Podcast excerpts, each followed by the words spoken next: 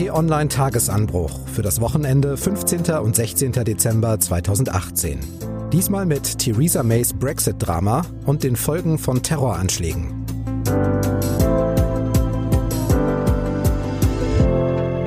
Herzlich willkommen im Wochenende und auch mal ein extra Hallo an alle unsere Podcast-Abonnenten. Mein Name ist Marc Krüger und bei mir ist T-Online-Chefredakteur Florian Harms. Hallo und herzlich willkommen. Bevor wir anfangen, ein kurzer Spot. Dieses Mal von der Initiative Vermisste Kinder. In Deutschland werden jedes Jahr mehr als 60.000 Kinder und Jugendliche als vermisst gemeldet. Einige hundert bleiben längere Zeit verschwunden. Die Initiative Vermisste Kinder hilft Eltern und Familien bei der Suche, zum Beispiel mit schnellen Vermisstenmeldungen in ganz Deutschland. Außerdem mit einer europaweiten Hotline für vermisste Kinder unter 11 6000. Das alles kostet Geld. Wenn Sie mehr wissen wollen oder helfen möchten, finden Sie Infos und Möglichkeiten zum Spenden unter www.vermisste-kinder.de. So, wir möchten im Tagesanbruch am Wochenende jetzt gemeinsam mit Ihnen auf die Woche zurückblicken und Themen diskutieren, die Sie und uns beschäftigt haben und wahrscheinlich auch weiterhin beschäftigen werden. Los geht's mit einem kleinen Stimmungsbild aus Großbritannien. Does this House want to deliver Brexit?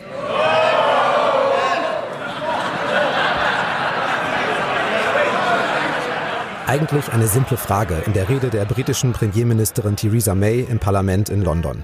Und im Grunde klar, denn die Briten haben sich vor anderthalb Jahren mit knapper Mehrheit für den Austritt aus der Europäischen Union entschieden. Aber schon an der Reaktion der Abgeordneten, die wir gehört haben, wird deutlich, das ist eine komplizierte und schwierige Nummer mit dem Brexit. Und man möchte momentan eigentlich nicht mit Theresa May tauschen.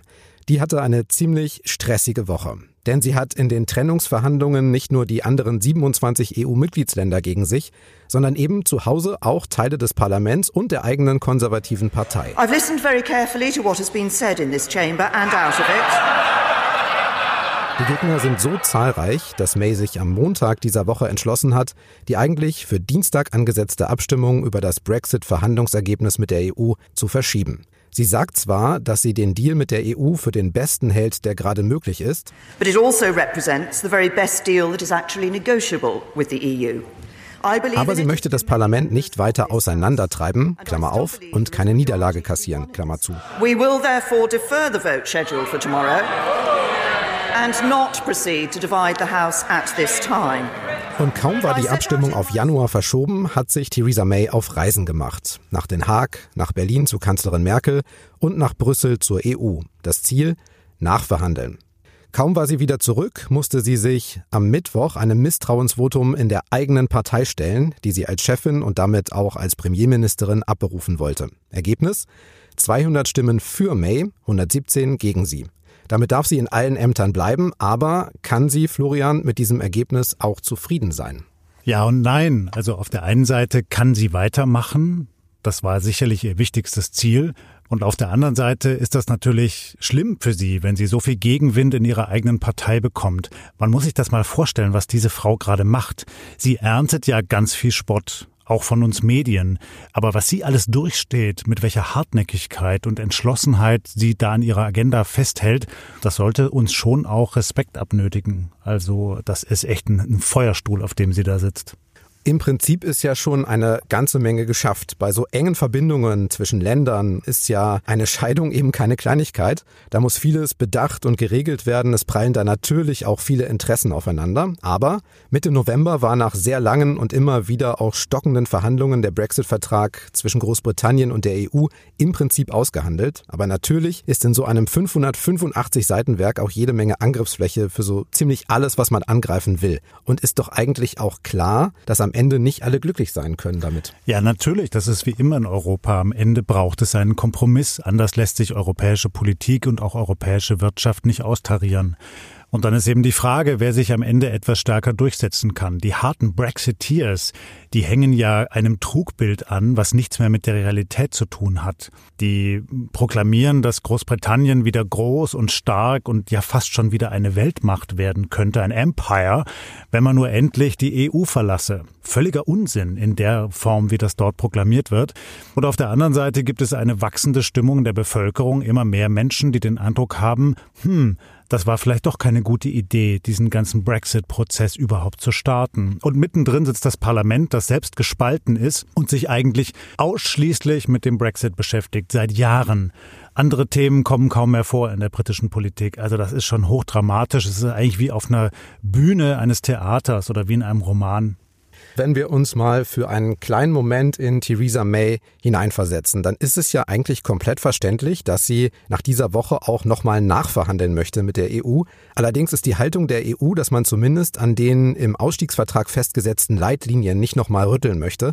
Das hat auch Kanzlerin Merkel diese Woche nochmal betont. Allerdings will ich auch dazu sagen, dass ich das Austrittsabkommen für sehr gut verhandelt halte wir haben natürlich auch unsere Grundsätze und ich sehe nicht, dass wir dieses Austrittsabkommen noch einmal verändern können. Man kann natürlich darüber reden, ob es noch zusätzliche Versicherungen geben soll. Aber hier werden die 27 Mitgliedstaaten sehr gemeinsam auftreten. Mir fällt auf, dass alle Positionierungen der EU-Seite zunächst mal sehr hart klingen. Aber dann kommt immer noch so ein Halbsatz oder so ein Nachsatz hinterher, der die Tür dann doch nochmal aufmachen könnte. Also werden wir in den kommenden Wochen da vielleicht noch Bewegung sehen, damit das Parlament in London dann eventuell einem geregelten Brexit zustimmt, auch um Chaos zu vermeiden?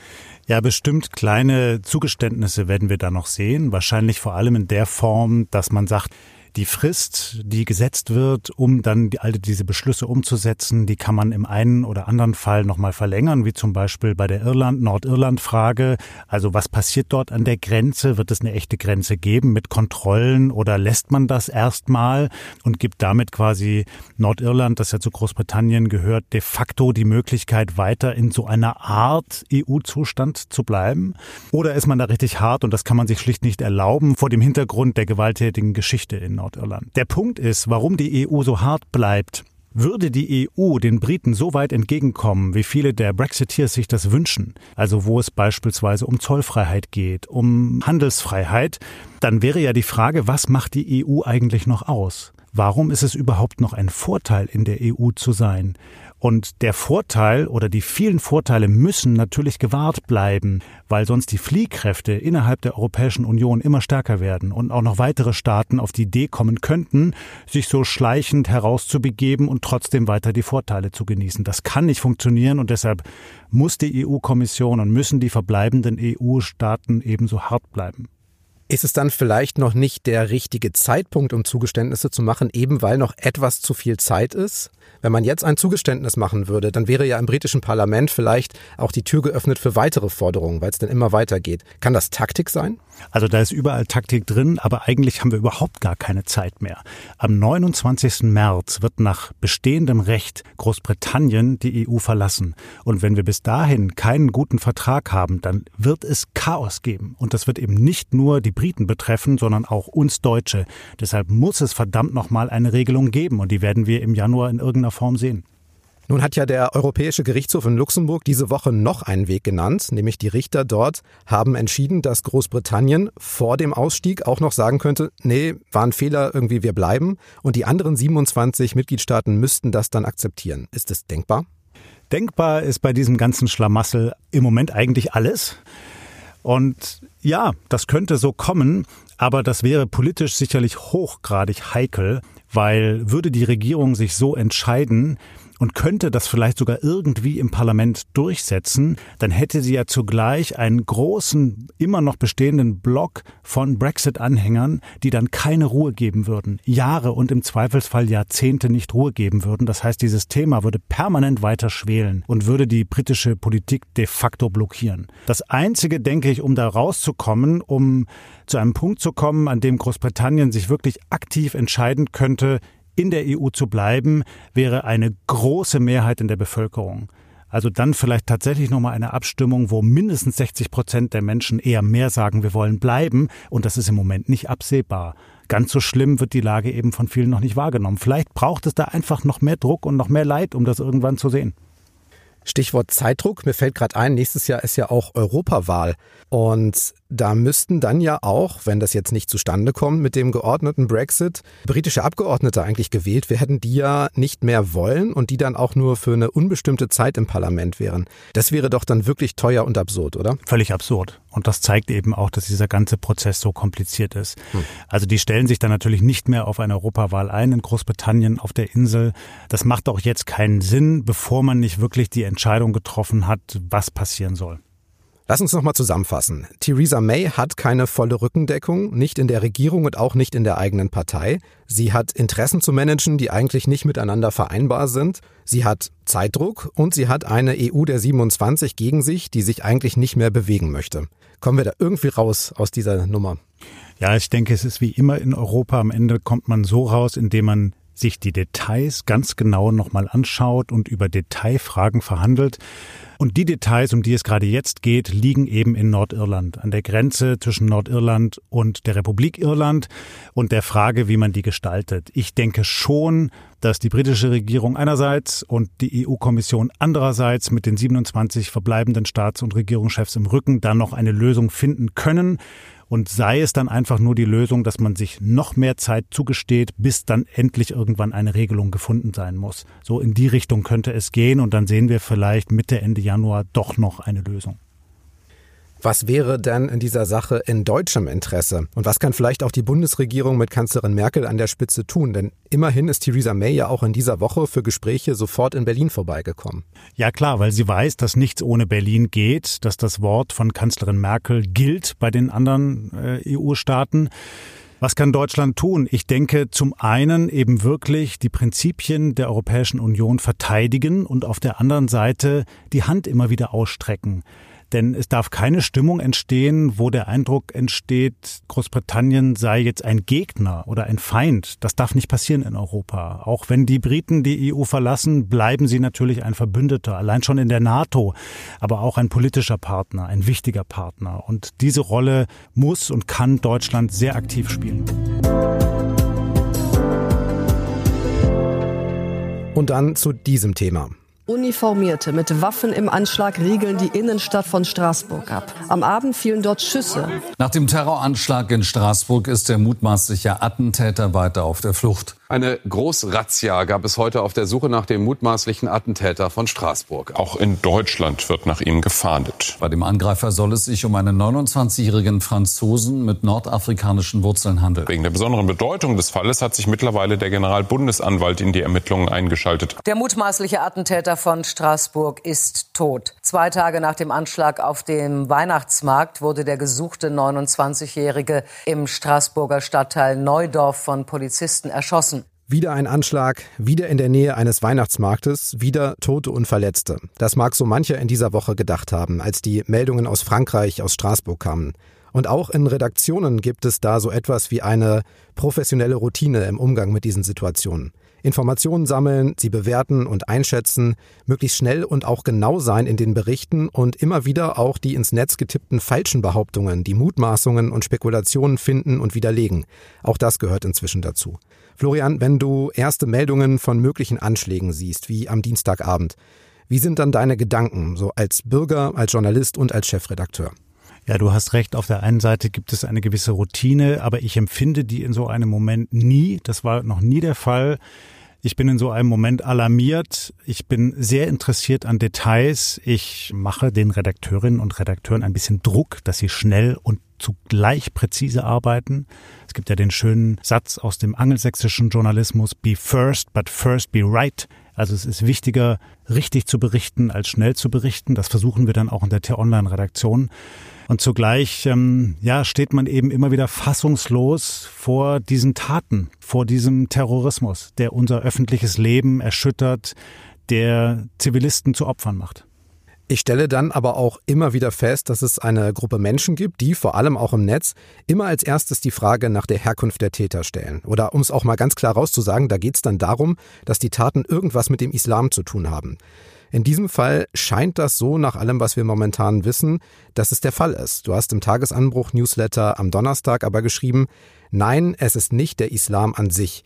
Trotzdem reden wir bei Anschlägen doch sehr, sehr oft von islamistischen Attentätern. Ja, völlig richtig. Was ich dort gemeint habe, ist eben, dass die Begründung für diese Gewalt nicht allein im Islam liegt. Und das, damit widerspreche ich eben genau jenen, die du gerade erwähnt hast, die sagen, der Islam ist per se eine gewalttätige Religion und so begründet sich dann eben die Gewalt, die wir bei den Islamisten, bei den Salafisten sehen. Das Ganze muss man sehr viel differenzierter sehen in meinen Augen.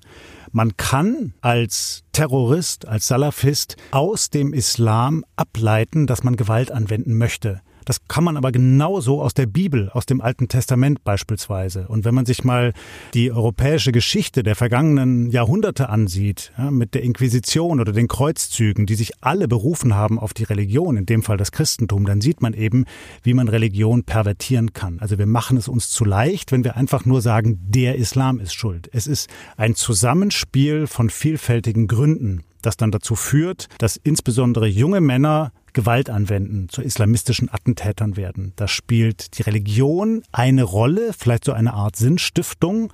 Da spielen aber genauso soziale Gründe eine Rolle, die wir sehr genau ansehen müssen und häufig eben auch politische Gründe. In diesem Fall war es so, das haben Recherchen ergeben, dass der Attentäter mehrfach vorbestraft war und auf einer französischen Gefährderliste stand. Und auch in Deutschland saß der Mann in Haft wegen schweren Diebstahls. Ende 2016 haben dann die deutschen Behörden ihm eine hohe kriminelle Energie bescheinigt. Dann wurde er nach Frankreich abgeschoben, in sein Geburtsland. Auch das hören wir nicht zum ersten Mal. Attentäter haben eine Vorgeschichte und waren im Visier von Polizei und von Behörden. Trotzdem wurden sie zu Attentätern. Ja, und das ist eben das Verheerende, was jetzt viele Menschen auch empört und zu Recht empört. Wir sehen hier zweierlei an diesem Täter in Straßburg. Auf der einen Seite unterscheidet er sich als mutmaßlicher Terrorist, muss man jetzt ja noch dazu sagen, von jenen Terroristen wie beispielsweise beim 11. September, wie Mohammed Atta, das waren Intellektuelle, die waren streng gläubig, die haben eben auch in ihrem ganzen Lebenswandel sehr stark die Religion gelebt, haben beispielsweise keinen Alkohol getrunken, haben keine Frauengeschichten gehabt, haben das auch wirklich proklamiert als ein religiöses Ideal. Und wir sehen heute Attentäter wie beispielsweise Anis Amri, den Attentäter vom Berliner Weihnachtsmarkt, oder wie jetzt Sheriff Shekat in Straßburg.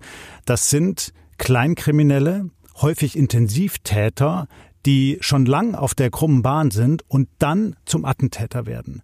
Und da muss man eben sagen, dieses Phänomen haben offenkundig die europäischen Sicherheitsbehörden noch nicht gut genug durchdrungen und auch noch nicht gut genug im Griff, weil es eben kein Phänomen ist, was wir ausschließlich in einem Land haben, wie Frankreich oder wie Deutschland oder wie Belgien, sondern wir haben es überall an verschiedenen Stellen in Europa und die Täter bewegen sich eben auch über die Grenzen hinweg, wie jetzt der Straßburger Attentäter, der auch in Deutschland zugeschlagen hat.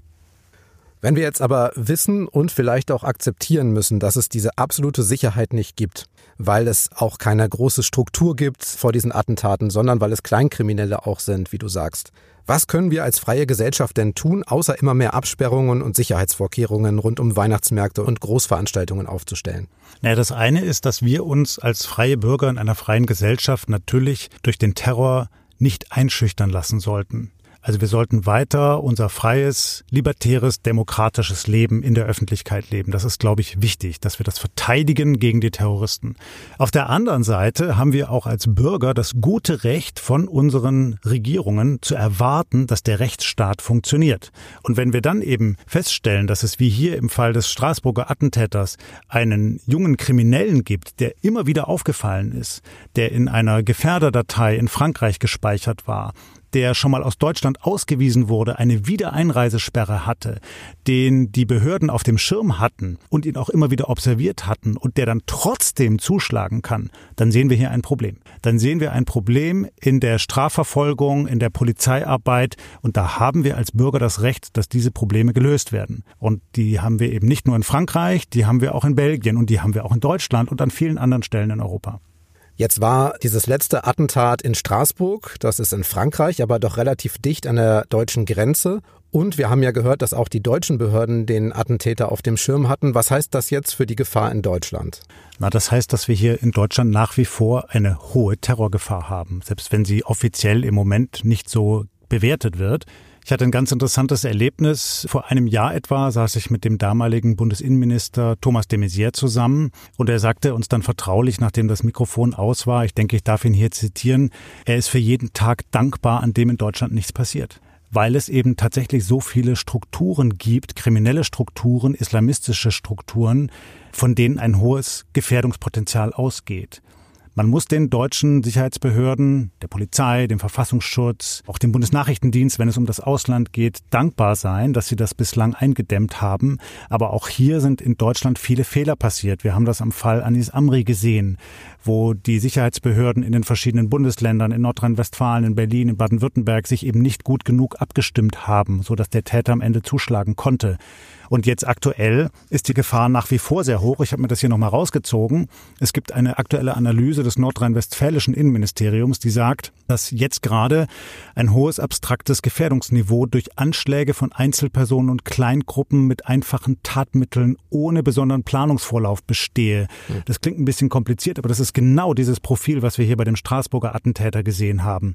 Und es gibt eine Einschätzung vom Bundeskriminalamt, die lautet so, dass sie sagen, die seit längerer Zeit bestehende hohe abstrakte Gefährdung für europäische Staaten aus dem Bereich des islamistischen Terrorismus bestehe nach wie vor fort und konkretisiere sich. Und das ist alles so ein Behördendeutsch, aber das zeigt einfach, die Terrorgefahr ist nach wie vor hoch und deshalb sehen wir eben beispielsweise auf den Weihnachtsmärkten hierzulande jetzt die ganzen Poller. Schön ist das nicht, wenn man die offene Gesellschaft liebt, aber es ist einfach notwendig. Dann schauen wir noch, was uns in der kommenden Woche erwartet. Welche Themen hast du rausgesucht, Florian? Ja, es wird alles ein bisschen ruhiger jetzt in der Vorweihnachtszeit in der Politik, aber zwei interessante Termine gibt es definitiv. Einmal wird am Dienstag in Washington das Strafmaß gegen Donald Trumps ehemaligen Sicherheitsberater Michael Flynn verkündet. Da geht es nochmal um die Russland-Affäre in Trumps Wahlkampf. Flynn hatte sich selbst schuldig bekannt, bei FBI-Vernehmungen über Kontakte mit dem russischen Botschafter in den USA gelogen zu haben. Und das Ganze kann natürlich wieder gravierende Folgen für den Präsidenten haben. Und dann am Freitag schaue ich den Ruhrpott. In Bottrop findet die Abschiedsveranstaltung für den Steinkohlebergbau statt. Der geht nach 200 Jahren in Deutschland zu Ende. Das ist eine Zäsur. Der Bundespräsident kommt und wir werden uns das natürlich noch mal genau ansehen. Dann sage ich vielen Dank, dass Sie uns zugehört haben. Machen Sie das gern täglich. Immer gegen 6 Uhr gibt's nämlich auch Montag bis Freitag den Tagesanbruch zum Hören. Am einfachsten abonnieren Sie den Podcast bei iTunes, bei Spotify, bei Deezer, in der Podcast-App auf Ihrem Smartphone oder Sie hören uns auf Ihrem Sprachassistenten von Amazon oder Google. Alles möglich, alles kostenlos. Und wenn Sie Freude dran haben, lassen Sie uns auch gern eine Bewertung da. Für heute dann Tschüss und bis zum nächsten Mal. Tschüss und bleiben Sie uns gewogen.